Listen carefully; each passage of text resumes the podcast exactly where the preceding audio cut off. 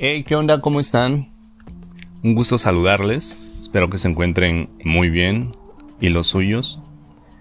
Y bienvenidos a un podcast más de Pinche Mente. Eh, hoy les traigo la transformación del águila, renovarse o morir. Este fue un artículo que me fue enviado por una amiga y desconozco quién es el autor del cuento. En el artículo firma. Marco. Pero bueno, lo pueden buscar como tal, la transformación del águila, renovarse o morir. El águila real americana es el ave que posee mayor longevidad dentro de su especie. Llega a vivir hasta 70 años, pero para llegar a esa edad, en el ecuador de su vida, tiene que tomar una seria y difícil decisión. A los 40 años, sus uñas curvas y flexibles son tan largas que no consiguen agarrar a las presas, de las cuales se alimenta. Su pico alargado y puntiagudo comienza a curviarse apuntando contra el pecho peligrosamente y sus alas, envejecidas y pesadas por las gruesas plumas, hacen que volar sea una tarea muy complicada.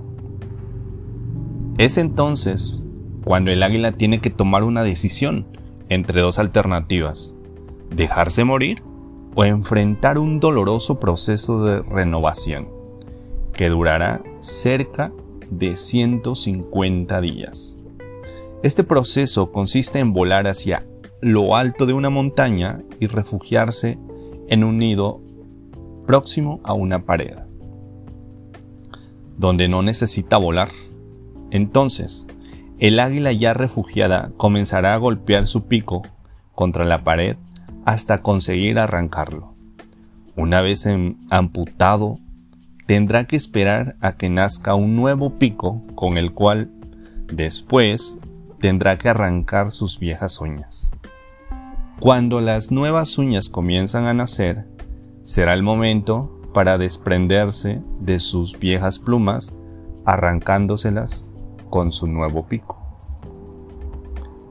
Después de cinco meses muy duros, donde vuelve a tener un pico fuerte y joven, plumas brillantes y sedosas y uñas útiles, el águila real saldrá victorioso ejecutando su vuelo de renovación y a partir de entonces dispondrá de 30 años más de vida, los años más gloriosos.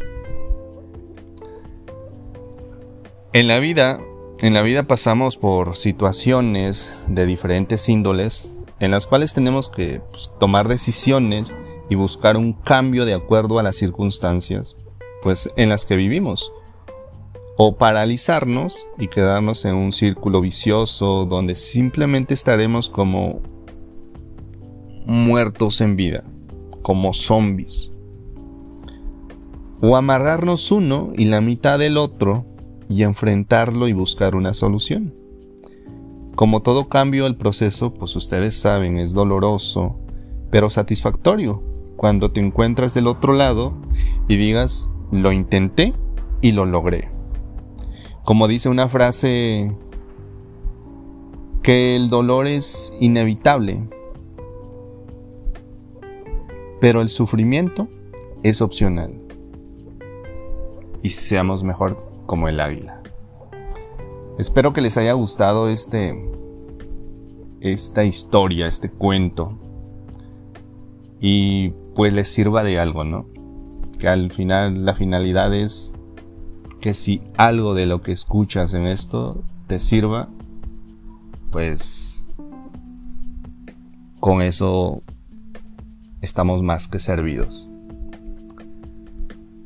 Gracias, gracias por regalarme tu tiempo.